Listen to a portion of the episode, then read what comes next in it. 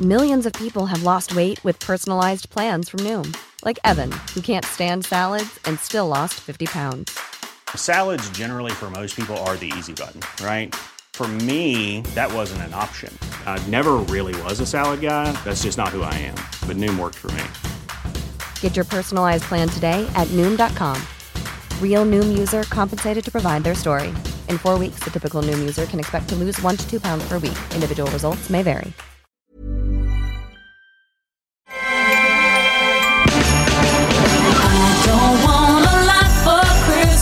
Hola, ¿cómo están? Les saluda su amiga Adriana Delgado de su programa favorito El Dedo en la Llaga. Les quiero enviar mis mejores deseos y que esté colmado de muchos abrazos, cariño incondicional, unidad familiar, salud, alegría y mucho, mucho amor.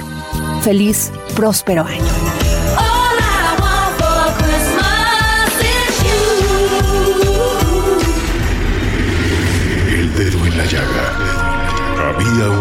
Un mundo en el que nadie creía.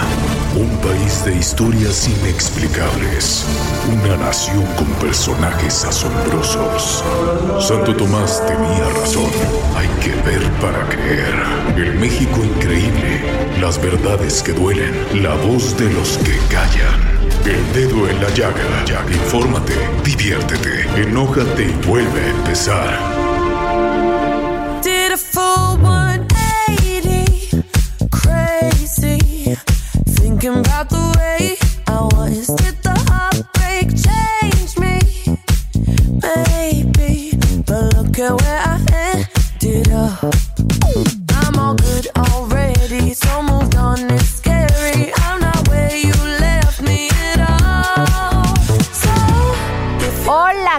Están? Pues qué les digo, saludándolos con mucha emoción y deseándoles que estén en compañía sus seres queridos. Y pues yo como siempre les doy una gran bienvenida. Soy Adriana Delgado. Me está usted escuchando en Heraldo Radio por la 98.5 de su FM.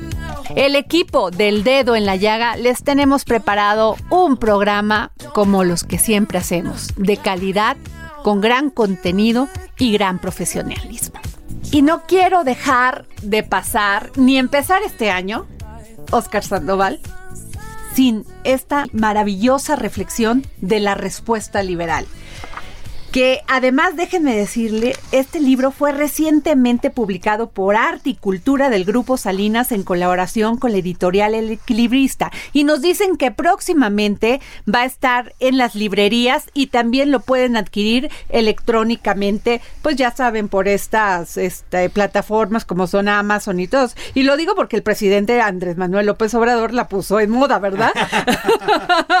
Entonces, pero estamos con el maestro Sergio Vela, que nos ha venido comentando en diversos programas sobre esto de la qué es la respuesta liberal y nos quedamos en un tema muy importante porque le decíamos es que los los los un país como China o sea, es comunista, pero de repente es liberal cuando se trata de dinero. Estados Unidos es liberal, pero es proteccionista en temas, por ejemplo, el tema de la agricultura. Sí, o lo que decías también. Nos impone aranceles para proteger también a, a sus, a sus agricultores. O Inglaterra. Sí, sí, un país, también. un país liberal. Bueno, ahí resulta surgió el ahora el. Brexit. Exactamente. A ver, Sergio, por favor, o cuando se dice, explícanos. cuando se dice yo soy liberal, pero no neoliberal, dice, bueno, a ver, ¿y por, y por qué? ¿Qué pasó? Eh, eh, bueno, a ver, yo creo que estamos viviendo, querida Adriana, eh, Oscar, un- un- un- una época en la que con facilidad abusamos de las palabras y le- les queremos dar a las palabras el sentido que nos conviene para eh, justificar una, una postura determinada. Entonces, decirle a alguien eh, neoliberal es tacharlo de corrupto o de ver cuáles son todos los males que se pueden asociar con una economía liberal eh, y responsabilizárselos al liberalismo o endilgárselos al, al- al liberalismo. Bueno, no. A ver, normalmente cuando, cuando se utiliza el término de una manera peyorativa, pues no estamos hablando del, del liberalismo como tal, estamos hablando más bien eh, de falta de respeto a cierta normatividad, eh, a tergiversación de reglas de convivencia, eh, de eh, prácticas, de evitar prácticas monopólicas, etcétera, etcétera. Pero creo que este tipo de temas siempre son pertinentes en el sentido de ir a la médula de las cuestiones. Cuando hablamos de liberalismo, ¿qué estamos diciendo? Bueno, en primer lugar, que los individuos nacen libres y deben ser libres, que necesitamos una sociedad civil fuerte, que neces- necesitamos un Estado de Derecho, que necesitamos libre competencia, que necesitamos igualdad de oportunidades y como decíamos antes, igualdad ante la ley, que necesitamos y que todo esto se ponga en juego, que haya eh, un- una, una- una vida eh, empresarial competida, porque eso permite que, que haya para los individuos mejores opciones. Eh, el libre mercado no es simple y sencillamente el, eh, el resultado de la rapiña eh, como, como Marx quisiera eh, hacernos suponer. Para nada. En realidad, el libre mercado es uno de los hechos más civilizatorios de la historia de la humanidad. La alta Edad Media vio la desaparición de la vida urbana en Europa. Porque había invasiones, porque los centros urbanos se habían perdido con la caída del Imperio Romano. Y sin embargo, cuando eh, Europa comienza a tener excedentes de producción, empieza a haber un intercambio.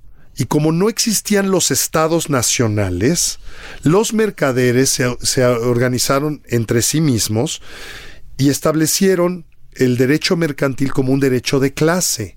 Es decir, un mercader de Hamburgo o de Lübeck quería comerciar con uno en Sicilia eh, y este a su vez con otro en Barcelona. Bueno, pues entonces era un derecho transnacional.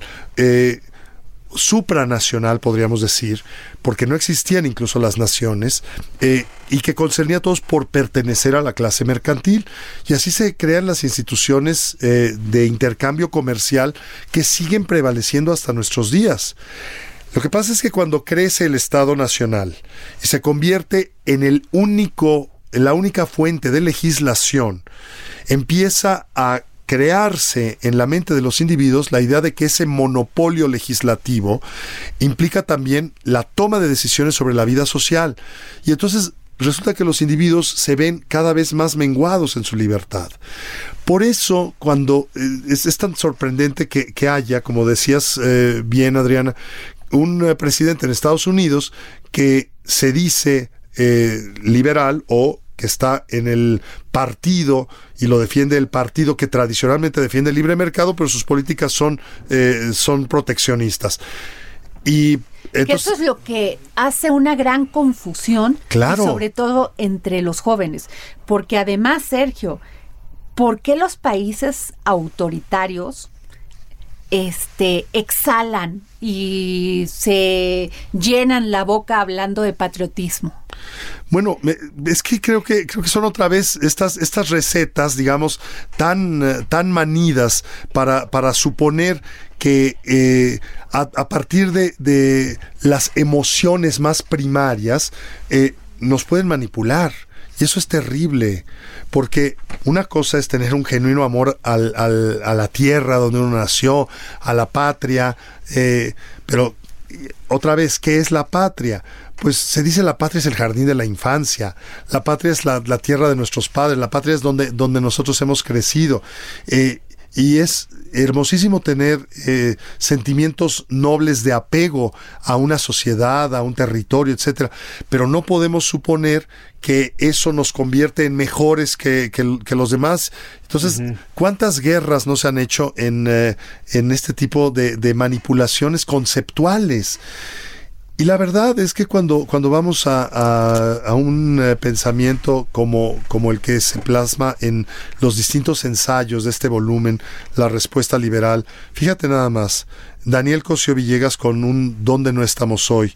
América Latina y la democracia con eh, Octavio Paz, El economista ante el poder con eh, John eh, eh, Kenneth Galbraith, los universitarios en el poder, don Gabriel Said, una de las mentes más lúcidas de nuestro país, el fin del excepcionalismo norteamericano con Daniel, Bell, etcétera, etcétera. Vamos, y el texto importantísimo de, por una democracia sin adjetivos de, Enrique Krause. Pero también vemos los textos de, Vargas Llosa, liberales y liberales, que hay de liberales a liberales, ¿cuáles son? ¿Cómo distinguir? Vargas Llosa nos, nos ilustra eh, muy bien las, las, eh, los textos para advertir sobre los riesgos de las, de las dictaduras, sobre la democracia partidista, etcétera, etcétera. Nos damos cuenta que son temas que van más allá de, de, lo que habitualmente se asocia con las etiquetas. Hablar de liberalismo es hablar primero que nada del individuo, de la libertad que le es intrínseca. Y como decíamos eh, en, alguna, en alguna ocasión anterior, eh, incluso fuera de micrófonos, cuando vemos muchos de los temas polémicos, eh, nos damos cuenta que si los reducimos a si hay libertad o no hay libertad, quedan resueltas las cosas. A ver, danos un ejemplo ahí.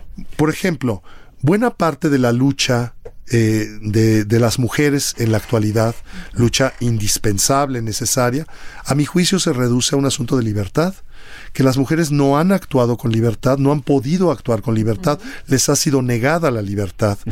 cuando, cuando un individuo eh, atenta contra, contra, contra una mujer, frecuentemente lo que está haciendo simplemente es un atentado contra la libertad.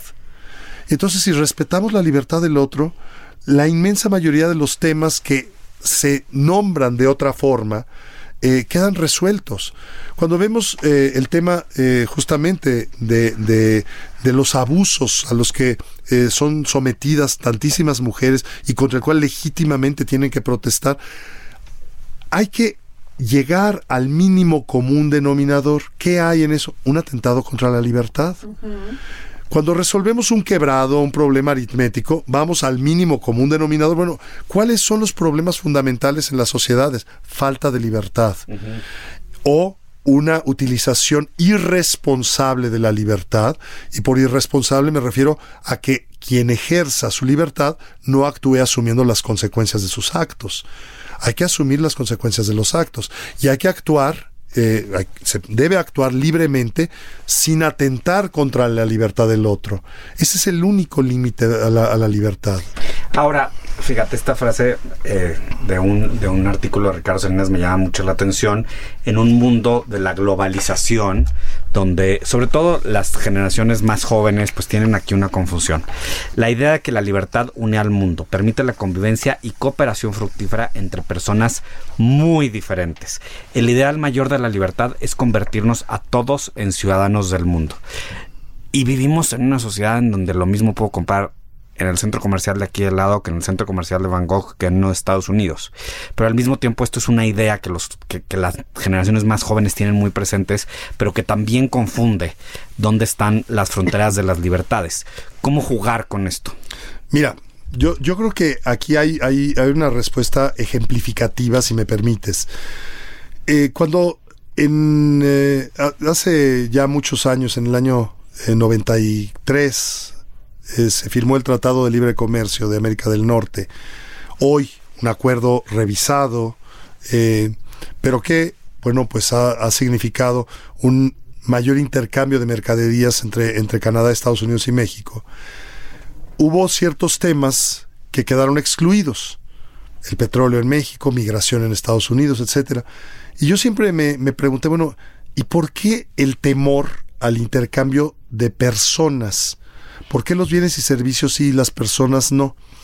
Bueno, claro, porque en Estados Unidos hay una profunda eh, suspicacia frente a una cultura que es muy distinta, que es la cultura eh, iberoamericana, que de alguna manera México representa como ser la cabeza norte de, Iberoamérica.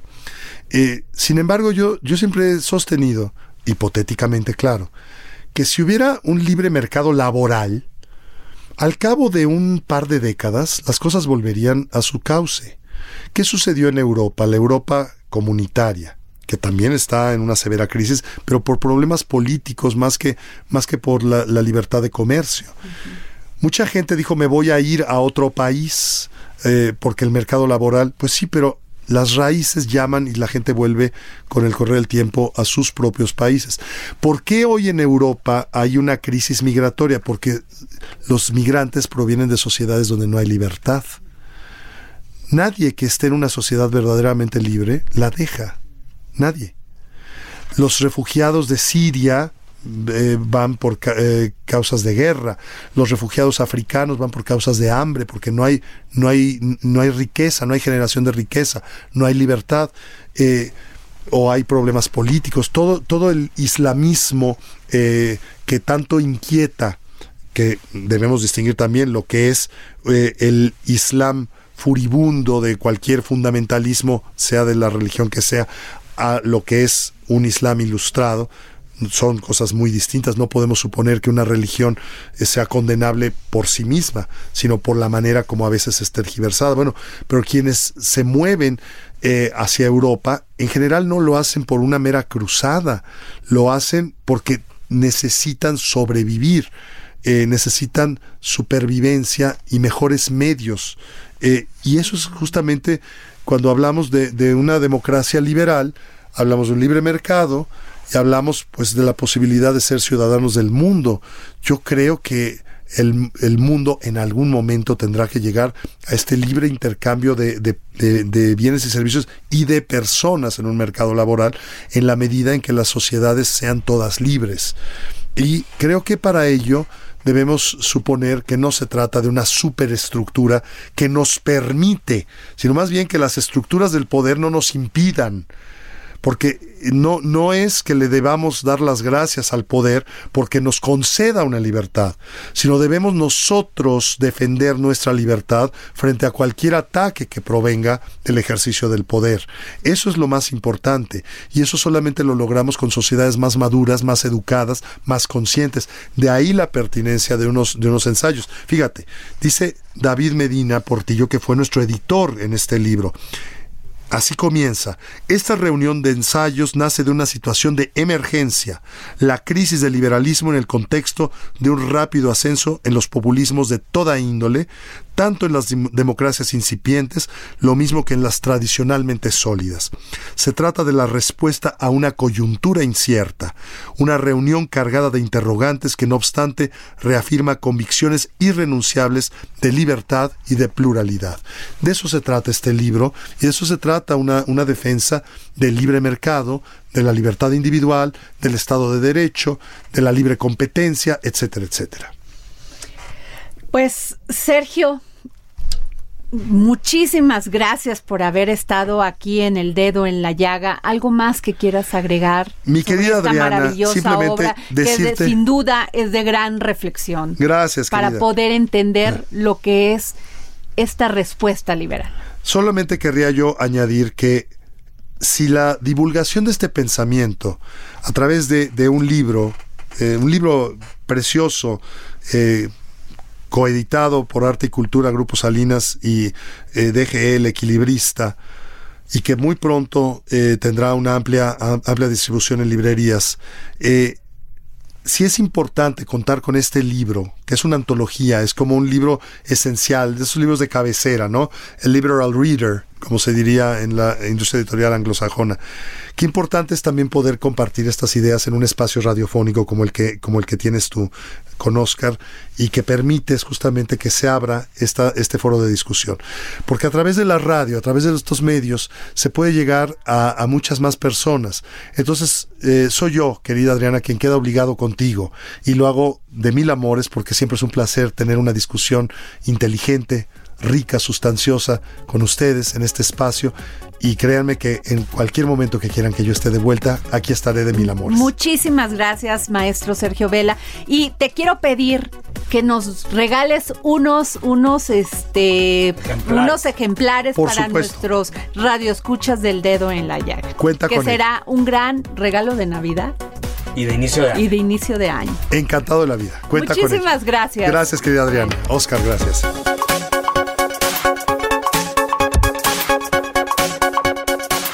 Bueno, y uno de los grandes temas de este 2019 fue el tema de la corrupción. Y es por eso que le hemos dado gran seguimiento a las acciones de la secretaria de la Función Pública, Irma Heréndira Sandoval.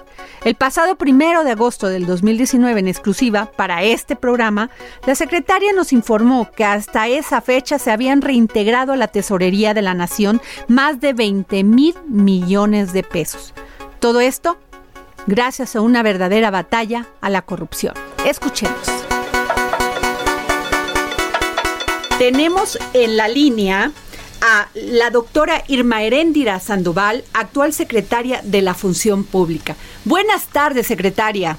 Muy buenas tardes. ¿Cómo está? A sus órdenes. Los sal- Bien, la saluda Adriana Delgado. Secretaria, estamos platicando de todos estos casos y estas investigaciones por presuntos actos de corrupción. ¿Por qué no le creen al presidente? Todavía no- cuando lo se comentan en los medios o en las mesas, ay, ya agarraron a fulano de tal, ay, ya van pues, sobre este, siguen sin creerle al presidente que quiere combatir la corrupción. ¿Qué nos dice de esto? Bueno, que los hechos hablan por sí mismos, que estamos eh, recibiendo aquí en la función pública denuncias eh, diarias, diarias literalmente, eh, quejas eh, y, e información importantísima para, para sustentar todas nuestras investigaciones. Eh, y además acabamos de lanzar también eh, pues herramientas novedosas y proyectos eh, pilotos nuevos como son las plataformas de, de protección a los derechos de los denunciantes, es decir, una plataforma que ofrece confidencialidad a los ciudadanos, es Qué decir, ya no se necesita dar, ya no se necesita dar santo y seña para para eh, estas quejas. Entonces yo creo que esos son los hechos, los hechos hablan y, y los datos fríos con los que nosotros trabajamos nos dicen que los eh, ciudadanos sí nos creen. Tal vez algunos medios, tal vez algunos opinadores no pues tienen derecho a disentir y a no creer, pero los ciudadanos sí están confiando en la función pública. No, y ahí están los hechos, como dice usted. Esta secretaría eh, tuvo un relanzamiento, lo hemos dicho desde siempre, y eh, ha sido decisivo, pues el nuevo equipo que me ha acompañado desde el primer momento, desde el primer día, hemos tenido que romper la dinámica de la simulación, eh, porque no se trata de simplemente eh, hacer como si se combatiera la corrupción sin realmente ir a raíz. Había una especie de deporte aquí en la función pública que era cerrar los expedientes por este, falta supuestamente de, de, de sustento, de. ¿no? O de pruebas o, o se, declaraban improcedentes los sí los procedimientos y, y nosotros transformamos de raíz esto. También transformamos de raíz nuestro ejercicio fiscalizador en términos de las auditorías. Ya no eran ya no son hoy auditorías como fueron en el pasado simplemente legalistas normativas o contables puramente, sino son auditorías de desempeño, es decir, de cumplimiento de objetivos, de resultados, y estamos haciendo mucha énfasis en los cierres, en los cierres de, los procesos de entrega-recepción, eh, viendo viendo todo esto a profundidad. Entonces, esas conductas recurrentes del pasado, eh, pues están siendo combatidas con, con, con el nuevo equipo. Eh, estamos transformando y sustituyendo a todos los titulares de órganos internos de control, a todos los titulares de, de auditoría, de quejas, de responsabilidades y estamos combatiendo esta esta falta de atención a la denuncia, sobre todo queremos una cultura de la denuncia, no no una cultura de la simulación. Desde el Laboratorio Anticorrupción en la UNAM que fundé desde hace eh, varios años empezamos a estudiar la corrupción alejándonos de esos este clichés culturalistas de que los mexicanos somos corruptos por naturaleza y vimos más bien los incentivos eh, políticos, estructurales e institucionales que generaban la, la corrupción. Ahí vimos cuatro ejes centrales que era evidentemente los conflictos de interés, eh, digamos, eh, el abuso de los recursos públicos a través de privatizaciones mal hechas, eh, el asunto del abuso de, de, de, autori- de- de autoridad, ¿no? Sí. y el tema de, de una falta de regulación precisa. Pues con esos cuatro ejes hicimos una gran este, cantidad de, estudios a profundidad con, con políticas públicas sectoriales y hoy estoy muy orgullosa, muy contenta y muy, este, eh, eh, ah, pues sí, hacia adelante de ponerlas ya en práctica con todo, con todos los órganos internos de control y el, el equipo de la Secretaría de la Función Pública. Secretaria, eh, de, de todas estas este, investi- investigaciones que están en curso, ¿cuáles son, cuál ha sido la secretaría donde ha encontrado más observaciones? Pues mire, la verdad es que es en, en- a lo largo y ancho de la administración pública donde donde se eh, generaron todos los eh, los problemas, pero creo que mm, efectivamente las empresas productivas del Estado, destacadamente Pemex, eh, fueron de las de las más llamativas e igualmente también la SEDATU, la Secretaría eh, de Desarrollo Agrario, Territorial y Urbano. Este, la, la, bueno, la, la propia Secretaría de Comunicaciones y Transportes fue fue uno de nuestros blancos a, a atender desde la función pública cuando llegamos y eh, los lamentablemente también todos los institutos vinculados a, a la seguridad social y a la salud, desde el IMSS, el ISTE y todos estos institutos este, nacionales de, de, de, de ciencias médicas y de nutrición y todo esto que tiene que ver con la atención a nuestro a la salud de nuestro pueblo. Sí hemos eh, logrado hacer eh, reintegros a, la tesorería y también dando un seguimiento muy puntual a, digamos, el dinero que desde la Federación eh, se ha entregado durante los años pasados e incluso desde desde ahora también a los gobiernos estatales y municipales. Y en este rubro, pues sí tenemos resultados, ya hemos determinado un monto de casi 20.300 millones de pesos que los gobiernos locales deberán reintegrar al, erario federal por no haber sido aplicados a los fines previstos en los programas iniciales y, y, primi- objetivos o, o primigenios. Y, y también hemos este, reintegrado a la federación un total de casi 7 mil millones de pesos por, por faltas administrativas. Entonces estamos trabajando a marchas forzadas Ya lo para, veo. para lo puntual. Entonces yo estoy eh, pues esperanzada y, y- y confiada por el trabajo de mi equipo y, y evidentemente el liderazgo del presidente en que vamos a ser este evaluados positivamente, ¿no? Obviamente esto no se transforma en, de la noche a la mañana, pero pero pues por nosotros no va a quedar, el trabajo está está desarrollándose. Pues agradecemos mucho, secretaria, que haya estado con nosotros. Estuvimos aquí en el dedo en la llaga a la doctora Inma Heréndira Sandoval, actual secretaria de la Función Pública. Muchas gracias, secretaria. Y ojalá la podamos tener más seguido aquí para que nos cuente cómo va este tema que le importa tanto a los mexicanos. Con todo gusto, siempre que se pueda, ahí ahí estaré. Muchas gracias, secretaria. Pero bueno, yo soy Adriana Delgado y me escuchas a través del Heraldo Radio, aquí en el dedo en la llaga.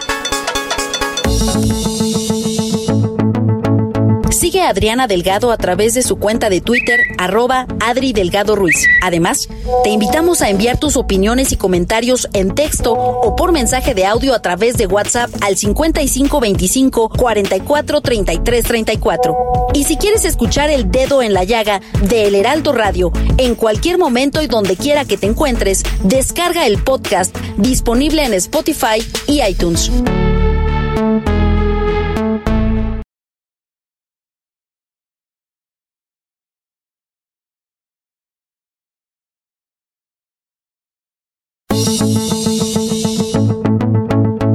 Adriana Delgado a través de su cuenta de Twitter, arroba Adri Delgado Ruiz. Además, te invitamos a enviar tus opiniones y comentarios en texto o por mensaje de audio a través de WhatsApp al 5525 44 33 34.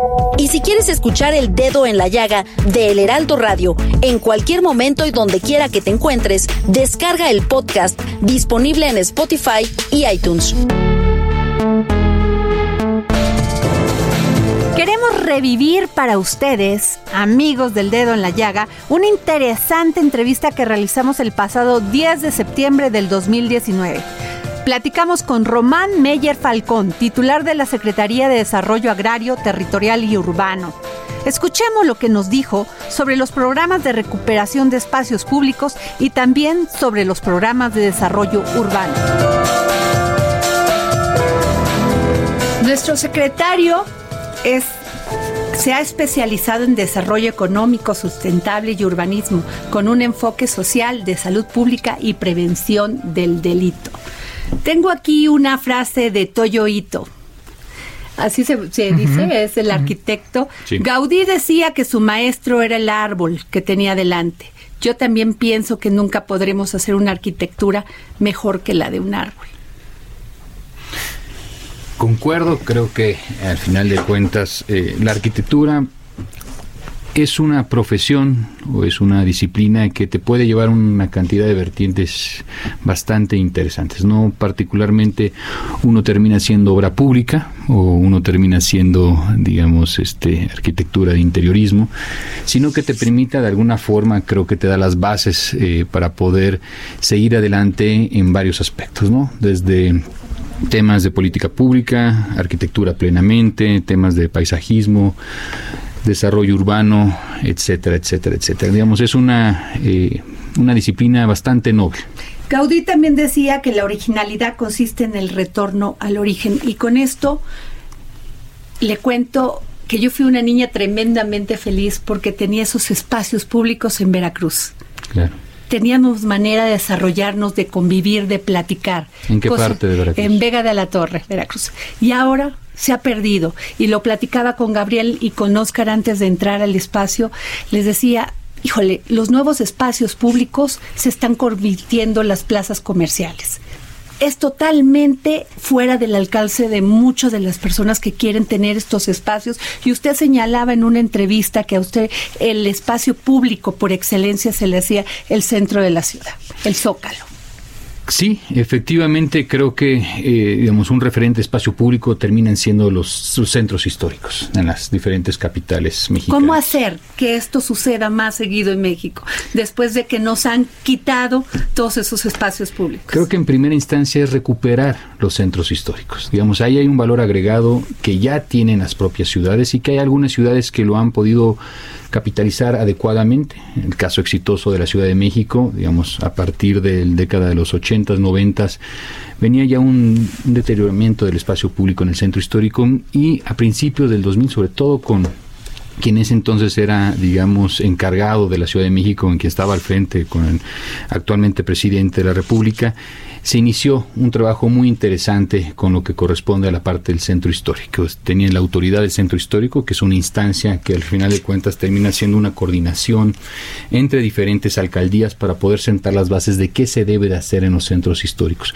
Creo que en primera instancia recuperar el espacio público quiere decir recuperar los centros históricos. Creo que gran parte de las ciudades en México, indistintamente del tamaño de la población, que en adelante de 25 mil, 50 mil habitantes ya es considerada una ciudad, hasta lo que son la zona, la zona metropolitana del Valle de México, digamos esta gran urbe, todos tienen centros y policentros en diferentes aspectos, ¿no? Entonces, creo que es muy importante pensar en qué legado histórico, ya sea preservado por el INA o en el INBA, podemos rescatar de las actuales ciudades mexicanas. Creo que ahí es el primer punto de arranque y posteriormente creo que es un llamado tanto a las diferentes a los diferentes órdenes de gobierno, ¿no? a los municipios sobre todo que son las instancias quienes dictaminan el uso de suelo, que al final de cuentas tienen los criterios y tienen la posibilidad de que el desarrollo urbano en cada uno de los municipios, los 2.500 municipios en la República, sobre todo aquellos municipios que tienen más una vocación de desarrollo urbano, tomen en consideración los lineamientos que digamos son básicos, ¿no? de cómo gestionar el suelo, cómo hacer la mezcla de usos adecuado, la densidad, el uso de transporte público y digamos todos los factores que van, digamos, formando el ecosistema, digamos, urbano, entre los cuales obviamente pues el espacio público es, digamos, el corazón desde nuestra óptica de cómo de alguna forma una sociedad tendría que preservar el entorno donde vive. Es un tema complicado y nosotros en grandes aspectos eh, este año pusimos en marcha uno de los programas que tiene esta Secretaría, prácticamente tiene dos, dos programas prioritarios, el programa de lo que corresponde al programa de mejoramiento urbano, que está prácticamente centrándose en cómo intervenir aquellas colonias con mayor marginación y carencia de infraestructura, equipamiento, servicios públicos, oportunidades de desarrollo y también una alta tasa de, digamos, delictiva. Eh, ahí es donde digamos el enfoque principal de este programa está eh, encontrando un punto digamos de, anclaje. Nosotros tenemos una meta prácticamente de poder intervenir alrededor de 100 ciudades a lo largo del Qué sexenio maravilla. dentro de aquellas colonias con mayor rezago. Al final de cuentas, pues es una tarea compleja porque nunca va a haber un presupuesto idóneo para todas las necesidades en estas colonias, pero creo que en cierto modo e- este programa responde un poco a tu pregunta, pero por el otro lado creo que es un tema de sensibilizar a los gobiernos locales de cómo gestionar estos territorios, ¿no? De alguna forma, muchos de estos territorios, eh, muchas familias viven, ¿no? En estas colonias que muchas son eh, informales, eh, no cuentan con los servicios y los equipamientos adecuados y que al final de cuentas todo esto creemos plenamente que es una respuesta a un tema central. Entonces es uno de los grandes eh, metas que tenemos y desafíos en los próximos décadas. Entender que al final de cuentas el proceso de urbanización en su conjunto se lleva en estas extensiones territoriales, en estas lejanías y que responden plenamente a un tema de suelo. Claro. Secretario, hay más o menos, este, más o menos 53 millones de personas que ganan 1.500 pesos al mes. ¿Cómo se les va a insertar a, a estas personas a poder adquirir un crédito? ¿Cómo le van a hacer? ¿Qué programas hay Bueno, eh, para que tengan acceso a este crédito? Es un tema, eh, digamos, eh, no es una, no tiene una respuesta, este, digamos, fácil. Pero creo que en primera instancia tenemos que reconocer que existe esa población, que como Estado mexicano, como gobierno federal, tenemos una deuda histórica a este tipo de población que hoy en día pues no tiene un crédito, digamos que no tiene un empleo formal, pero sí tiene un ingreso o que tiene un ingreso mixto. Probablemente estén eh, pagando eh, de alguna forma eh, sus eh, empleadores un porcentaje mínimo, pero al mismo tiempo reciben recursos de otros lados. ¿no? Entonces, digamos, tienes este, eh, digamos, este eh, población que recibe ingresos mixtos, pero efectivamente la gran mayoría de la población que es, digamos, eh, derechohabiente, en el caso ¿no? de Infonavit o Fobiste, prácticamente estamos viendo que recae en muchas ocasiones en el centro y en el norte de la República, donde tenemos el mayor déficit de acciones de vivienda y cuando digo acciones de vivienda no me refiero a viviendas nuevas, me refiero que son mejoramiento, ampliación o sustitución de vivienda, que es lo que más requiere este país Se encuentran en el centro y sur suroeste de México. Entonces, ahí es donde tenemos, digamos, el gran déficit histórico de acciones de vivienda. Es un número complejo, las cifras van de 6 millones a 9 millones que tenemos de acciones de rezago. Vuelvo a reiterar, la gran mayoría no son viviendas nuevas. Los datos que nosotros tenemos, eh, unas estimaciones, es que el 70% de estas acciones de vivienda sí recaen en la modela que les comentaba y un 30% sí son viviendas nuevas. Entonces tenemos una estructura, ¿no? que atiende a la población derechohabiente en los estados norte del país, pero donde el gran déficit de acciones se encuentra en el sur y donde no hay los mecanismos para atender a la población. Entonces ha sido, es un tema complejo, ¿no? Y tenemos que encontrar los mecanismos. Hoy en día está la Comisión Nacional de Vivienda como la instancia del gobierno federal que promueve las políticas de vivienda de carácter social. Y al día de hoy, por ejemplo, en el año 2019, hemos podido eh, prácticamente atender un rezago importante de acciones en el centro sur sureste en el proceso de reconstrucción que digamos sigue siendo una población eh, cautiva para este tipo de acciones, en el programa de mejoramiento urbano y también lo que corresponde al programa de vivienda social. Son, eh, digamos, un volumen importante, aproximadamente 90 mil acciones que tendríamos. Sin embargo, eh, bueno, pues hay mucho más que hacer en la materia. Secretario, y este, en el caso de, de el transísmico, ¿cómo va a apoyar a Sedatu? Porque mucha gente ante estos proyectos, este, tienen miedo que se vaya, se vaya, este, vayan a afectar el medio ambiente. Que ese es un tema con el, con el tren Maya y también con esto que se va a hacer en el transísmico. Este, ¿cómo va a apoyar? ¿Cómo van a cuidar el medio ambiente la Sedatu? Qué, qué, bueno que comentas eso porque vengo exactamente saliendo de una reunión. Prácticamente lo que nosotros estamos haciendo es, digamos, un análisis con la Secretaría de Hacienda. Digamos, eh, cuál tendrían que ser las vocaciones de desarrollo regional en todo el corredor encontramos un territorio que prácticamente la gran mayoría de la concentración urbana está en los polos, ¿no? Eh, este, Coatzacoalco, Minatitlán, Salina Cruz. Es donde prácticamente geográficamente hoy en día se concentra la gran mayoría de la población en el corredor del Istmo. En la parte central, digamos, podemos ver una, poblados mucho más reducidos en población, por lo cual esto de alguna forma nos da la, las bases o los lineamientos en el sentido de que lo que se vaya a hacer de detonación en el istmo prácticamente se va a concentrar donde hoy en día ya está concentrada la población, prácticamente en los puertos. Y tomando eso en consideración, tenemos que determinar las vocaciones de desarrollo regional de cada uno de estos territorios. Tenemos un volumen importante de municipios que atraviesan, digamos, toda la, la, ruta del tren que hoy en día se tiene y que al final de cuentas estos municipios serán áreas de impacto directamente del proyecto del transísmico. El proyecto del transísmico es un proyecto a largo plazo, eh, a comparación de los proyectos como en el caso del aeropuerto. El tema de desarrollo territorial creemos firmemente que no solamente es un tema económico, de desarrollo económico y regional, sino también es un tema de seguridad pública. Ahí en el tema de seguridad pública, con desarrollo urbano y el desarrollo de las comunidades se están haciendo desde la SEDATU cosas muy interesantes. ¿Por qué no nos platicas un poco de eso?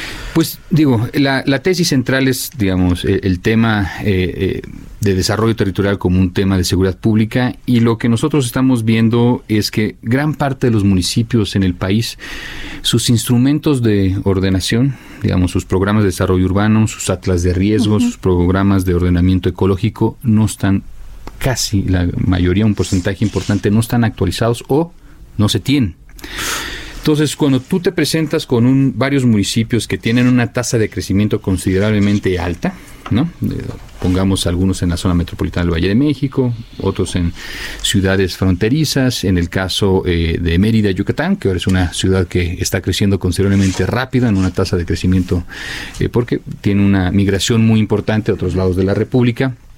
Eh, que estos municipios, estos órdenes de gobierno no tengan actualizados sus instrumentos, sí es un problema de seguridad, porque entonces tú tienes un conjunto de usos de suelo de desarrollo, ya sea de vocación habitacional o industrial, que se encuentran alejados, que se encuentran en muchas ocasiones desconectados en el tema de transporte uh -huh. público y que al final de cuentas esto recae en el largo plazo en un tema de seguridad pública.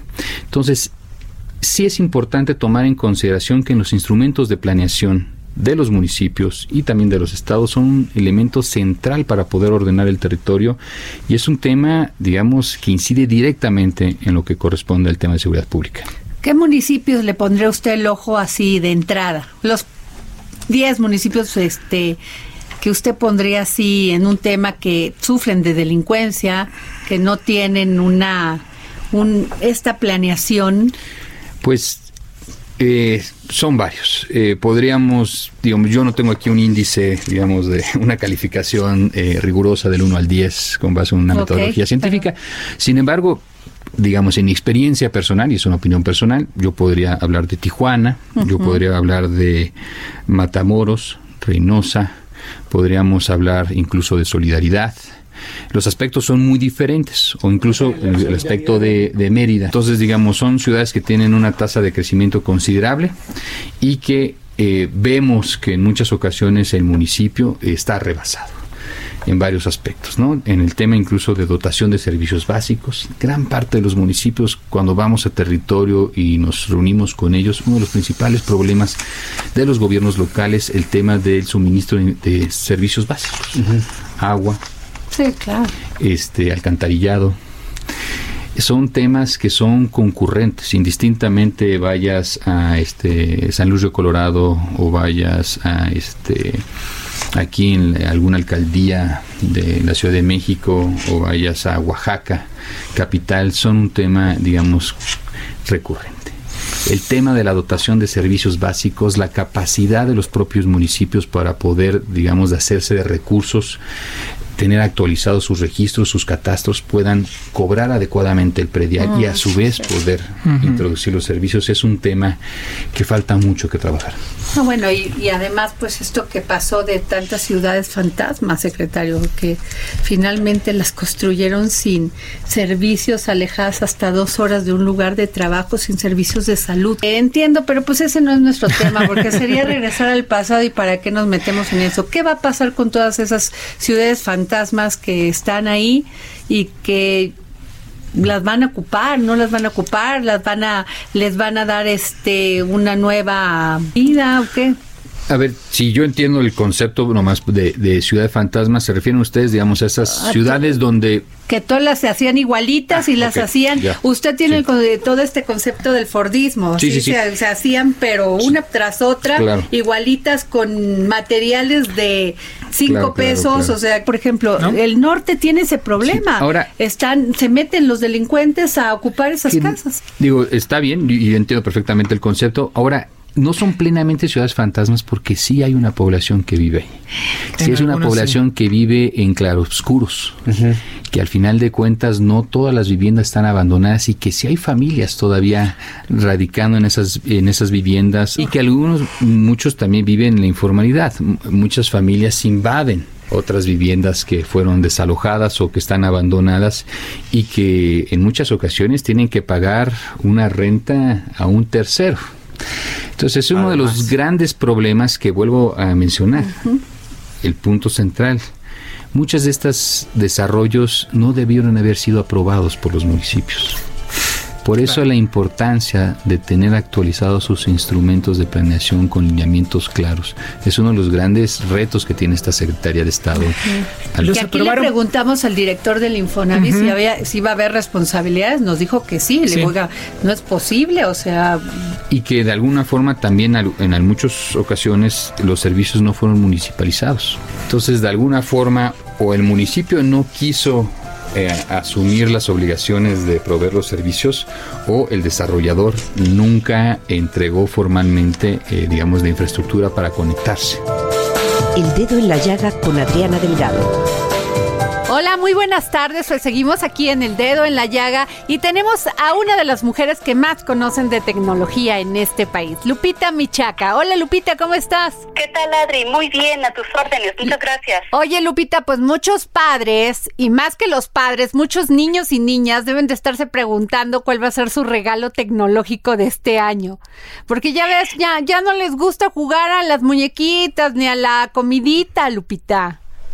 No, no, no, Adri, fíjate, como bien dices, ya estamos en a unos días de que lo de que primero pues Santa Claus y después en unos días, unas semanas después lleguen los Reyes Magos a los hogares mexicanos y sí, por supuesto que los que los niños deberán estarse preguntando qué es los cuáles son los dispositivos que que podrían ser eh, eh, útiles eh, y sus papás Y pues, que les sirvan. algunas dudas. Y que les sirvan no solamente para su educación, sino para su desarrollo y que no nomás los tengan ahí perdiendo el tiempo. simple. Por supuesto es algo que te, que te quiero comentar, Adri. Es muy importante que a la hora de elegir el, el- regalo que los niños están considerando tener y que los papás les puedan recomendar sobre lo que le pueden eh, solicitar a los Reyes Magos o a Santa Claus, consideren que los dispositivos tecnológicos son herramientas muy útiles en la vida diaria, en la vida cotidiana, pero que es importante que consideren que pueden ser muy útiles para la elevar la productividad, para estudiar. Eh, Internet y los dispositivos móviles nos ofrecen unas posibilidades inmensas en cuanto a capacitación, en cuanto a aprender, ingresar a un nuevo mundo de contenidos y que debemos eh, utilizarlos de la manera más responsable posible porque también está el lado positivo eh, que nos dicen los especialistas que por supuesto que nos ayudan a eh, eh, adquirir conocimiento, pero también está la otra cara, la cara de la, de la seguridad y que por supuesto debemos de tener un eh, uso responsable de la tecnología, dedicar el tiempo necesario y justo y no excedernos eh, en, un tiempo innecesario. Sobre todo que hay algunos estudios que nos indican que la mayor parte del, del, del tiempo que estamos utilizando los smartphones es dedicada al entretenimiento y es una lástima porque Internet y los dispositivos móviles, hablo de tabletas, de smartphones, de, de, de PCs, de, de laptops, nos permiten también acceder a otro tipo de, de, de, conocimiento y no lo estamos aprovechando, no estamos haciendo un uso productivo de la tecnología y es justamente lo que debiéramos considerar para, para hacer una inversión y, eh, eh, y al momento del que los, los niños, los adolescentes pues puedan tener el dispositivo adecuado.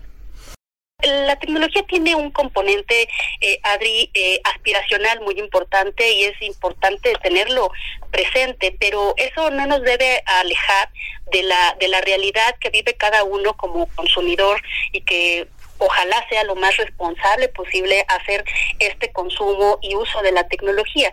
Entonces, yo creo que la principal recomendación es que eh, las familias en, en lo individual, en, grupo, pues analicen el, que, la, que la tecnología tiene muchos usos y que es fundamental tenerla eh, eh, para poder te decía, acceder a conocimiento, tener más alternativas de educación, pero también siempre las posibilidades de cada uno y que eso no ponga en riesgo ni el presupuesto eh, familiar y tampoco eh, se ponga en, eh, eh, en riesgo la, la, seguridad física. Sabemos que, pues, eh, lamentablemente no tenemos este niveles de, de, seguridad que nos permitan traer dispositivos muy, muy caros. Entonces, pues ahí eh, es importante considerar. Ahora, hay otro punto importante que, insisto en el tema de la inversión, Adri, porque en un país en donde únicamente el 30% de los trabajadores percibe como máximo tres mil pesos mensuales hablamos de una sociedad que en términos generales tiene un, medio y bajo poder adquisitivo.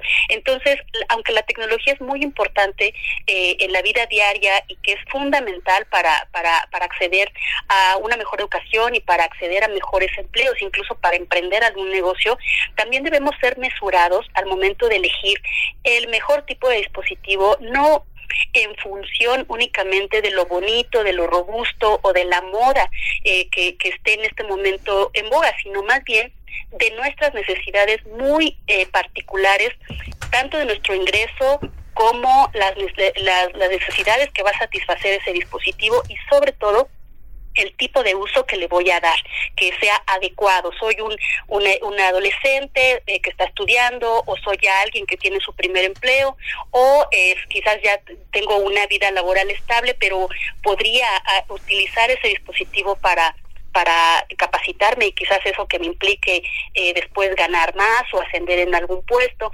Son eh, características que debemos considerar al momento de pensar en regalar un, dispositivo o también al momento de, de de adquirirlo uno mismo, porque pues también en estas fiestas pues somos muy eh, aptos a, a, buscar este regalos para nosotros mismos, sobre todo cuando de tecnología se trata, que ahora vemos que tenemos una amplia oferta, hablamos de smartphones, de tabletas, pero también de los dispositivos llamados wearables, es decir, esta tecnología vestible desde auriculares eh, inalámbricos, que es algo que está muy en, en, en boga en este momento, eh, eh, y otro tipo de, de, de, de dispositivos que, que, vestimos y que es importante que sí, están de moda, pero realmente eso me va a ayudar para mi día a día o más bien me va a provocar una deuda y una preocupación.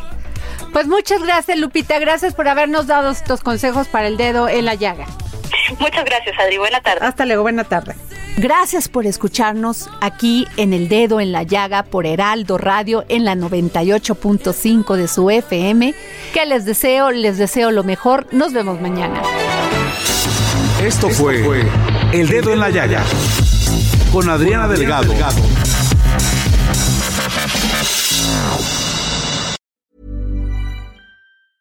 Planning for your next trip?